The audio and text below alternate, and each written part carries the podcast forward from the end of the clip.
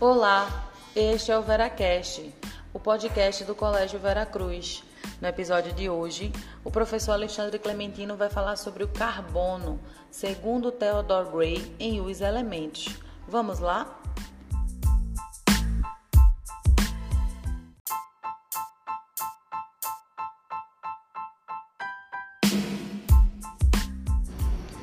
Olá, amiguinho, olá, amiguinha, tudo bem? Vamos hoje comentar o elemento químico carbono.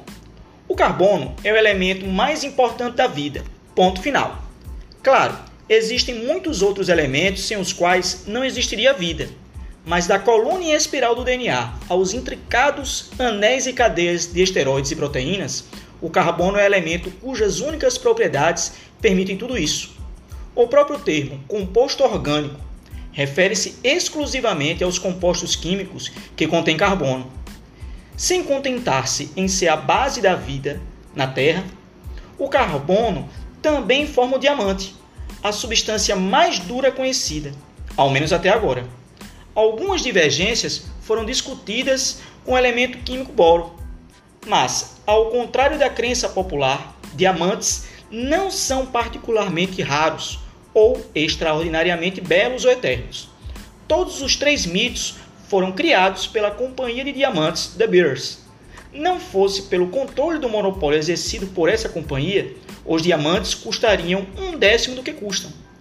Cubos de zircônia ou carbeto de silício cristalino são tão belos quanto o diamante. E a altas temperaturas, diamantes queimam em nada mais do que dióxido de carbono. Se eu estivesse escrevendo essas palavras há cerca de 25 anos, provavelmente o faria com carbono. A tinta do lápis é, na realidade, o grafite, uma forma do carbono, descoberta no século XVI, no distrito de English Lake, na grande mina de Bordeaux Lake. A primeira fonte de grafite puro.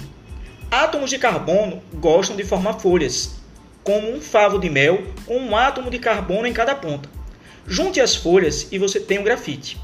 Dobre-os em uma esfera e você tem o buckball, nomeado em homenagem a Buckminster Fuller, que inventou a cúpula geodésica.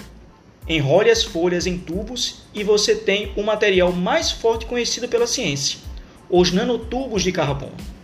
O carbono é agora foco da controvérsia política, centrada no fato de que nossa civilização está lançando o carbono de volta para a atmosfera em uma taxa 100 mil vezes maior do que na época dos dinossauros e seus pântanos.